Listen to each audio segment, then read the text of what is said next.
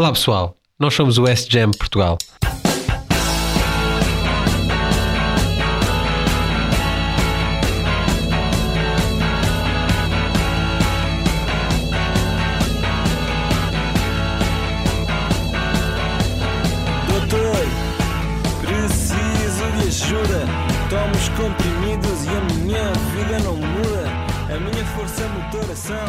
Bom dia, caros ouvintes, bem-vindos a mais um episódio do SGM Podcast. Estou aqui hoje com o Bernardo Pimentel e a Mariana Barosa. Somos três internos de medicina interna, agora a passar para o terceiro ano, ehm, no Hospital Fernanda Fonseca, Luz e Hospital dos Capuchos. Sou Pedro Caiado. Ehm, para quem não nos conhece ainda, o SGM é um, um podcast de translação de conhecimento em que em cada episódio analisamos um artigo relevante para a nossa prática clínica no serviço de urgência. Um, e então vamos começar por um caso clínico e, e a propósito do qual vamos falar de um, de um artigo relevante. Hoje sobre um tema controverso que é a nevropatia do contraste. Então, Mariana, queres começar com o nosso caso clínico? Vamos a isto. Quem conhece sabe que isto é um tema ao qual eu sou muito sensível. Então, pensem no vosso turno típico de serviço de urgência. Chega-vos uma mulher de 64 anos, diabética, com dor no peito e dispneia. Pede-se toponinas e o ECG, e estes são negativos para síndrome coronário agudo, mas porque tem um score Wells de alto risco, acaba por precisar de, de uma angiotaque tórax para excluir embolia pulmonar. Sabemos que a taxa de filtração glomerular dela é de 50 ml por minuto, e, e tu perguntas se o contraste necessário para ataque vai causar uma lesão renal aguda e, caso se o faça, uh, se podemos fazer alguma coisa para mitigar ou prevenir. Bom, esta questão é bastante importante porque sabemos que o número de ataques realizados tem vindo a aumentar nas últimas décadas. E hum, sabemos também que alguns protocolos de ataque requerem obrigatoriamente contraste, como é óbvio, não é? Seja ela angiografia, angiotaque torácica ou cerebral, ou então só um ataque com contraste venosa, abdominal ou, ou de outro tipo qualquer. E nesse caso, mais para, para caracterizar melhor a anatomia, das, de, a anatomia do, do, do corpo. Né? Um, e esta saga da nefropatia de contraste, não sei se os ouvintes estão familiarizados, mas começou com uns relatos de casos uh, e estudos sem grupo de controle nos anos 50, principalmente após pielografias intravenosas. E nós vamos dar o link para estes artigos nas show notes. Uh, e desde então, muita tinta correu. Uh, sobre a nefropatia induzida de contraste, mas temos de fazer algumas ressalvas em relação a estes casos iniciais. Em primeiro lugar, estas, uh, estes exames e, este, e, as pielografias, mas também depois mais tarde as tacos com contraste, eram feitas com material de alta osmolaridade. E no caso das pielografias, o contraste era de 50% de iodona. Já agora, uma curiosidade: se forem ver a Wikipédia, é um composto que hoje em dia não é vendido em parte nenhuma no mundo e é uma substância de categoria 1AB de risco carcinogénico e teratogénico, que é uma coisa bastante uh, surreal. E, e hoje em dia, nós já só usamos contrastes isoosmolares ou de baixa osmolaridades, hipoosmolares, portanto. Pronto, além disso, também a ausência de grupos de controle neste, nestes estudos iniciais sobreestimou a taxa de lesão renal aguda, muito provavelmente. Portanto, como hoje em dia usamos um contraste diferente daquele que foi uh, usado nos casos, uh, nos relatos de casos originais, tem-se vindo a estudar cada vez mais e a questionar se de facto é, um, é assim uma, uma entidade tão robusta e que mereça tanta preocupação como na prática clínica parece que é, não é? Pronto. Sim, é isto é mesmo importante e acho que depois podem explorar um bocadinho mais a literatura que existe neste assunto, porque não, não só eram estudos não controlados e com contraste de alta osmolaridade, como muitas vezes eram estudos uh, em procedimentos de intervenção coronária ou em procedimentos de intervenção intraarterial, em que o caso aí pode ser um bocadinho diferente e, portanto, pomos tudo no mesmo saco e achar que é tudo o mesmo. Acho que é importante percebermos que às vezes estamos a tratar de coisas diferentes. Vê-se que a Mariana está por dentro deste assunto. Uh, dá, dá, para, Aguardem mais para um constatar. Estejam atentos a, a, a, às próximas publicações da Ata Médica. Aguardem. Exato. Mas é engraçado este composto que talvez atualmente sirva para matar baratas e que tanto ser utilizado para ver os órgãos do nosso corpo. Pronto.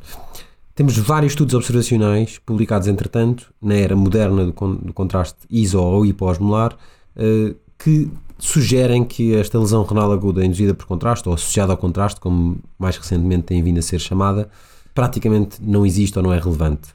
Poderá então um cético em relação a este assunto, argumentar que isto se trata de um extraterrestre. Nós somos mais moderados, não é? e portanto temos de ter mais condição naquilo que dizemos, até porque é um estudo em, é uma área ainda com, que requer mais estudo, e, pronto, mas isto é sobretudo para levantar a questão e, e, para nos fazer questionar como fazemos eh, como lidamos com, com doentes destes na prática clínica e como, como é que é a nossa maneira de agir em relação a isto. Pronto. Parte da dificuldade com este tópico é a definição inconsistente de nefropatia induzida por contraste. Mas pronto, a mais comum é um aumento de creatinina em 25% ou então um aumento absoluto de 0,5 a 0,3 mg por decilitro ao longo de 3 dias. Esta definição é, infelizmente, uma definição orientada para a doença, não é? Uma mudança em valores laboratoriais e não é tanto uma definição muito importante para o doente. Um outcome mais centrado no bem do doente seria a mortalidade global ou a necessidade de diálise. Pronto. Não percebo Eh, porquê, não, não percebo como é que a mortalidade e a diálise serão mais importantes do que um aumento de 0.3 de creatinina. Não percebe, ó ó, ó, Bernardo. Ó É Bernardo. importantíssimo, é importantíssimo. A creatinina, a creatinina é um fator de risco para, para stress do clínico. É, Um, e, e aqueles estudos então que mostram a flutuação da creatinina nos doentes internados, quaisquer que eles sejam, também não são nada relevantes. Enfim. Avancemos. Então, depois de tudo isto, todas estas nuances, qual é que é mesmo a questão clínica, Pedro? A nossa pergunta clínica é então a seguinte: o contraste administrado durante ataque está associado à lesão renal aguda? O contraste. E qual a referência? A referência é Acock Westhofer et al. Acute Kidney Injury After Computed Tomography, a Meta-Analysis, Annals of Internals. Estou sempre a dizer Annals Not of internals, desta vez. Este é Annals of Emergency Medicine 2018. Um, entretanto, também haveremos de, de cobrir um estudo mais recente que saiu na JAMA, uh, mas esta é assim, antes do, do- deste estudo muito interessante que haveremos de, de cobrir num próximo SGM podcast. Esta era assim a grande referência que, mais abrangente da literatura um, nos últimos anos. Isto é já o Pedro a ali- a aliciar os futuros ouvintes. Portanto, Exatamente. fiquem aí nos vossos lugares, não saiam. E, mas em re- relação a este estudo que estamos aqui a analisar, esta meta-análise, qual é que é mesmo a pico? A pico é adultos humanos, portanto não, não ratos, excluindo a pediatria e excluía também estudos em animais não humanos. Pronto, Isso é era só mesmo. ou seja, o P. Sim, sim, sim. Ah, sim, sim, sim. P. P, população, adultos humanos. Eh, excluindo animais, crianças, eh, procedimentos com contraste, portanto, angiografia coronária, por exemplo, excluía também estudos de intervenção, eh, excluiu também relatos de casos e artigos de revisão normais, as revisões não sistemáticas, portanto, ar- as revisões narrativas. Exclui, obviamente, também ehm, guidelines, porque não, não, não, não, não, é isso que interessa eh, analisar. Portanto, era um estudo em que se ia ver populações humanas eh, em eh, coortes, retrospectivas ou perspectivas, ou, ou estudos de casos de controle, ou eventualmente ensaios clínicos que não existem nesta área. Razões éticas, mas nem vamos entrar muito por aí. Acho que resumidamente são adultos humanos, não é? Exatamente. Resumidamente, adultos humanos, estudos observacionais, eh, muitos prospectivos eh, e com propensity scores e essas coisas todas metodologicamente avançadas, blá blá blá.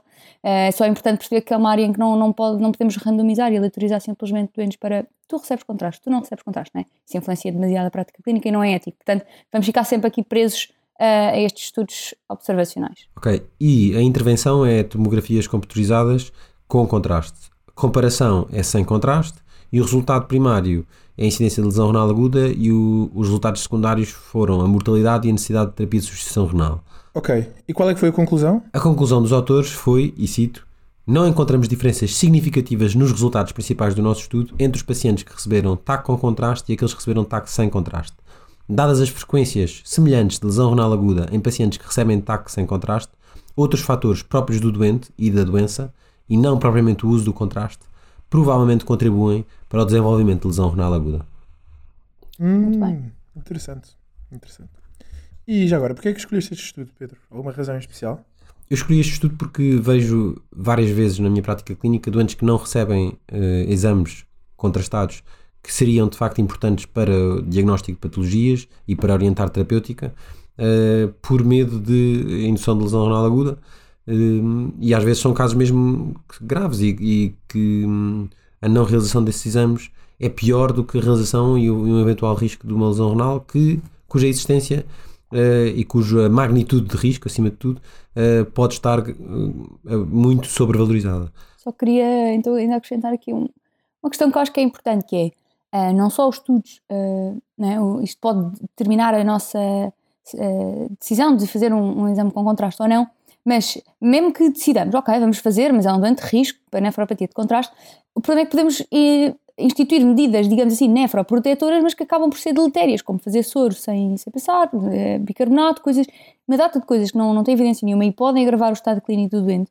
tudo para fazer profilaxia da nefropatia de contraste, quer dizer, não é a todos indiscriminadamente, como muitas vezes se pode pensar, ou se calhar antigamente já se pensou, ok, selecionada, selecionarmos bem os doentes que precisam de algum tipo de um, melhoria de, do ponto de vista hemodinâmico em termos nos rins, por exemplo, okay, o doente está tendencialmente hidratado, dar um bocadinho de soro antes de ir, quer dizer, não, obviamente não é mau, mas é fazer isto sem pensar e sem individualizar o doente à Mas frente. que, mas que seria uma coisa que tu já terias de fazer independentemente de fazer contraste ou não, não é? Se- Pronto, se- eh, em teoria, podes estar um bocadinho mais atento de quando pensas que vais fazer contraste, não é? Perante estas dúvidas, não é? Esta incerteza, se isto existe, se não existe, esta, Sim. esta Embora essa já seja uma questão eh, eh, eh, paralela ou, ou subsequente, não é? A nossa, a nossa questão do dia de hoje é mais Se existe ou não. Exatamente. Eh, e depois também há a questão, e também isso já foi. Já, sim, já tem alguns ensaios clínicos autorizados ehm, sobre se há intervenções que são eficazes ou não eficazes a prevenir eh, a existência de lesão renal. Sim, sim, eu só queria a ressalva de que, mesmo este se existe ou não, isto é um tema ainda algo controverso, vão sempre a dizer, vão sempre, os mais céticos, eh, os mais céticos não da sua, é da sua não existência, eh, vão sempre dizer que há um viés de seleção e que nunca vamos ter a certeza e que provavelmente a nefropatia de contraste existe. Portanto, vai sempre haver pessoas a dizer que acham que isto existe, portanto, vai sempre haver incerteza no ar. Perante isso, daí o meu O comentário. que, é, o que é certo é que agora, mesmo as próprias diretrizes e guidelines já assumem mais a incerteza, já, já mudaram o nome para Pois é, pois é. nefropatia associada ao contraste, em vez de ser induzida pelo contraste. Não, exato, lesão renal aguda associada ou pós-contraste, pois é. Sim, já se. Exato. Pelo menos até o cutoff da taxa de filação glomerular de 30 já se. Já, já se é mais liberal, mas mesmo assim é isso. Mesmo assim, se Exato. calhar. Agora, daí até assumirmos isto realmente, não é? Ficar mais impregnado na, pronto, nos nossos meios, é, que é legítimo que demore, mas Sim, para isso é que serve também este podcast, para encontrar a janela, encurtar a janela de Exatamente. translação de conhecimento de mais de 10 anos para menos de um. Um, e para menos de um, sendo que nós estamos hoje a rever um, um estudo de 2018, mas pronto. Um, Agora, ouçam o Pedro e imaginem que é tipo um grilo falando nos vossos ouvidos, a transmitir-vos o conhecimento. então vá. Vamos então à nossa habitual checklist de qualidade. Desta é feita para estudos de diagnóstico de revisão sistemática, aliás, como no último episódio em que também eh, fizemos uma revisão, uma revisão si- sistemática e meta-análise. apertem cinto de segurança, pessoal. Cheque. Apertado. Eh, então vá. A questão do prognóstico é clinicamente relevante para os doentes do serviço de urgência? Sim, Boa. Os doentes individualmente do estudo são suficientemente homogéneos entre si em relação ao risco basal de terem uma lesão renal aguda? Não. Há doentes que têm mais risco basal de ter lesão renal aguda e outros com menos. Pois, natural. Ok. A avaliação individual de cada estudo para o outcome usou critérios objetivos, reprodutíveis e imparciais? Sim, Boa. O período de seguimento do estudo individual foi suficientemente longo e completo? incerto, não temos a certeza. Hum, ok. A pesquisa de estudos foi detalhada e exaustiva? Sim, Boa. A qualidade metodológica dos estudos originais, aqui meta-analisados, foi avaliada para detectar formas comuns de viés relacionados com estudos de prognóstico? sim, Ótimo. E por fim, a avaliação dos estudos foi reprodutível? sim. Ok. Portanto, só, só para fazer aqui uma conclusão, a qualidade até parece ser eh, boa. Só houve um- uma resposta de não e outra resposta Sim, sim. certa. E a resposta de não é, é uma coisa que nunca vai ser ultrapassada com o estudo observacional. é? Ok. Então vá, vamos passar aqui eh, aos resultados. Portanto, eh, houve um total de 28 estudos que foi incluído com mais de 100 mil doentes. Muito doente. Todos os estudos foram observacionais, não é? como também já falámos, sendo a maioria revisões retrospectivas de processos clínicos. Dos 28 estudos, 26 avaliaram e definiram lesão renal aguda, 13 mediram a necessidade terapêutica de substituição renal e 9 quantificaram a mortalidade global. Ok, e concretamente quais foram os números dos odds ratios? Então, para o outcome primário, que era a incidência de lesão renal aguda, temos um odds ratio de 0.99, eh, 94, peço desculpa, em que o intervalo de confiança de 95% vai de 0.83 a 1.07. Portanto, Portanto, neutro. exato, passa aqui o 1, não é? Todos estamos orientados. E até com um sinal para, para, para, para, benefício, mas pronto, como nós sabemos que este É, sinal e, e não é primeiro, nada. exato, se o contraste é nefroprotetor. Eh, o que mostra que claramente Mas nós não coisas que estamos a dizer isso.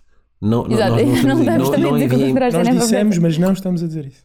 não, não, não enviem e-mails nem cartas a dizer que nós estamos a dizer que o contraste é nefoprotetor, está bem? Epá, eu gostava de Tá receber uma carta, realmente. Era giro. Outcomes secundários. A mortalidade, eh, para a mortalidade temos um odds ratio de 1.0, com um intervalo de confiança de 95% que vai de 0.73 a 1.36 e para 1.0 diálise... é mesmo, é mesmo o mais neutro, mais neutro é impossível. Pois é, é 1.0. um. portanto. E diálise com um odds ratio de 0,83, em que o intervalo de confiança vai de 0,59 a 1,16. Olha, Mais uma vez, neutro. olha. não há diferença. Hum, Bom, então vamos agora para a parte eh, do nosso episódio mais nerd. Eh, Talk Nerdy to Me, Bernardo. E agora, pessoal, o momento que todos ansiavam. Fala-me de Nerdor. Tentar imitar o a Não Talk nerdy isto. to me. Portanto, eh, vamos passar à parte em que avaliamos a qualidade mais nerd, a qualidade mais metodológica dos estudos. Primeira pergunta, que eh, visa a qualidade dos estudos. Esta revisão sistemática com meta-análise inclui apenas estudos observacionais, como já foi dito. Alguns re- retrospectivos, outros prospectivos. Há aquele ditado muito conhecido que é metes lixo numa meta-análise e sai de lá lixo. Não sei se conhecem. Não acham que isso limita a força das conclusões que podem ser retiradas? Absolutamente. Eh, isso também em inglês tem outro nome que é o GIGO, Garbage In, Garbage Out, e portanto isso é sempre, é sempre uma coisa que temos de ter em conta quando analisamos uma revisão sistemática e meta-análise. Como é óbvio que adoraríamos ter visto alguns ensaios clínicos aleatorizados, mas isso é bastante difícil, eh, como já dissemos, aleatorizar pessoas para fazer hum, TAC com contraste ou sem contraste, não é? Por exemplo, não podemos pegar uma pessoa que tem suspeita de disseção da aorta e dizer agora vamos aleatorizar-te para um TAC sem contraste, Era, seria não ético. Por outro lado, é importante eh, procurar as evidências que foram usadas para dizer que eh, a lesão renal associada ao contraste era uma coisa que existia eh, logo só de base, não é? Ou seja, que, que existia isto. E como isso for uma série de casos, relatos de casos, estudos não controlados, de base eh, o status quo é bastante frágil. Portanto, mesmo uma, uma revisão sistemática de estudos observacionais é muito provavelmente mais sólida do que, do que os estudos iniciais, que eram só case reports e, e estudos sem grupo de controle, portanto, na prática, séries de case reports, eh, eram, portanto, muito mais sólida esta, esta evidência atual do que propriamente isso, mesmo dentro das limitações desta revisão sistemática. Depois, aqui em relação ao viés de publicação, eh, acho que não vale a pena explicar, acho que é mais ou menos perceptível o que é que é este viés. Se quiserem, nós podemos também deixar no show notes um link para uma explicação. Mas eh, sabemos que pode haver viés de publicação com estudos positivos, sendo estes mais prováveis de serem publicados do que os negativos. Isto foi eh, analisado nesta revisão? Sim, foi analisado o risco de viés de publicação, fizeram um, um funnel plot, ou um gráfico de funil das publicações, e havia uma distribuição igualitária dos estudos, e isso está demonstrado visualmente no artigo. O teste Harbert-Egger, coisa que eu aprendi aqui, eh, é um- de viés, foi calculado em menos 0.18 e hum, com um p-value de 0.7, e isto indica uma baixa probabilidade de viés de publicação. Como assim não, não aprendeste esse teste Harvard Hager na faculdade? Não, ninguém me ensinou. Sério? Ah, enfim, enfim.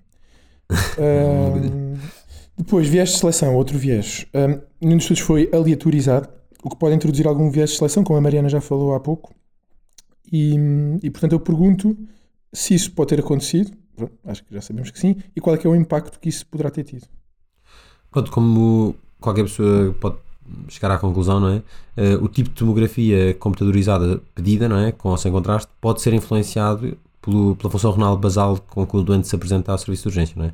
Eh, e portanto isto pode influenciar os resultados. Além disso, pode ter resultado da necessidade da medição do nível de creatinina de acompanhamento, incluindo uma coorte mais doente. Então, eu, isto é mesmo importante, porque isto é mesmo a principal limitação apontada aos estudos que vêm dizer que, que não existe, digamos assim, nefropatia de contraste. Um, isto quer dizer que nós, na nossa prática clínica, uh, não é? se temos um doente de maior risco, em que estamos ali, vai, não vai, vamos pedir uma ataque com contraste ou sem contraste, não lhes vamos pedir a esses com contraste, mas vamos sim pedir aos de menor risco, e portanto, naturalmente, esses vão ter menor incidência ou, ou não de, de lesão renal aguda.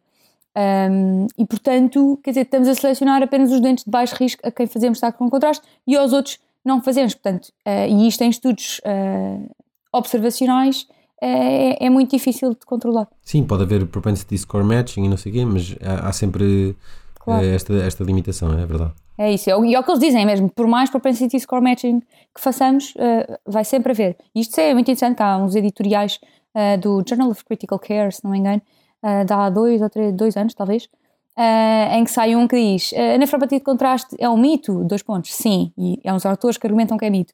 Ah, a nefropatia de contraste é mito, outros dizem não. E depois, há um, depois sai um final que diz, pronto, isto ainda é um tema aqui controverso, e isto é muito recente, e já analisaram, se não me engano, esta meta-análise que nós estamos aqui hoje a falar, portanto, convém ainda para muita incerteza, pronto, alguns medos e incerteza no ar, ainda que a melhor evidência que tenhamos eh, parece mostrar que não existe, mas pronto, temos sempre esta limitação do viés de seleção. Boa. Em relação ao viés de medição, houve diferentes definições de lesão renal aguda uh, e também diferentes momentos de medição da função renal. Parece-nos que um, menos de um em cada cinco estudos até agora publicados relatou a função renal superior a 102 horas. Como é que vocês acham que isto possa ter acontecido nesta revisão e que possa ter impactado os resultados? Como é óbvio que as diferentes definições podem afetar o resultado, não é? Porque usando um aumento de 25% da definição de creatinina, uma pessoa pode ir de 0.7 eh, mg por decilitro para 0.875 e isto já atingiria a definição de lesão renal aguda, mas nós na prática clínica não, não, não estaríamos assim muito preocupados com este aumento. E ambos estão dentro do limite uh, superior do normal. Ou seja, é uma definição ultraconservadora de lesão renal aguda. Então, uh, os autores fizeram análise de subgrupo e não há grandes diferenças na incidência de lesão renal aguda, morte ou, ou diálise entre as várias definições de, de, de, lesão renal, exceto quando se usa isoladamente este aumento de 25% da creatinina sozinha como definição. E nesse, caso, e nesse caso, a diferença que havia era uma associação a menos lesão renal aguda no braço do contraste, algo que provavelmente não deve ser um grande um efeito real, deve ser só um, um acaso estatístico, como sabemos, quando andamos à procura de coisas, às vezes encontramos, e são só acasos, uh, quando se fazem testes de muitas hipóteses no mesmo estudo, às vezes pode-se encontrar coisas que são uh, que, não, que, são só ruído e não, e não verdade. Aguardamos as cartas.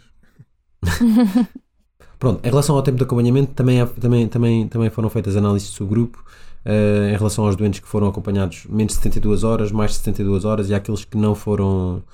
Uh, nos quais não foram, não foram relatados o tempo de acompanhamento e não há diferença significativa na incidência de lesão renal aguda. Podem ver isto tudo na, nos gráficos do artigo, uh, que são todos bastante elucidativos, estão todos na página Portanto, são as tabelas na página 6 do artigo, uh, têm estes gráficos todos de floresta, os forest, forest plots, que têm para mortalidade, lesão renal aguda e terapêutica de supressão renal. Vale a pena olhar para, para, este, para estas tabelas, para estes gráficos. Olharemos. Em relação à heterogeneidade, palavra difícil de dizer, heterogeneidade. Um, para o resultado primário de lesão renal aguda, medida pela métrica I ao quadrado, parece-nos ter sido bastante alta. Esta é a métrica que mede a heterogeneidade das meta-análises, para quem não sabe. Um, indicando este, este valor de 65% do I quadrado, heterogeneidade moderada.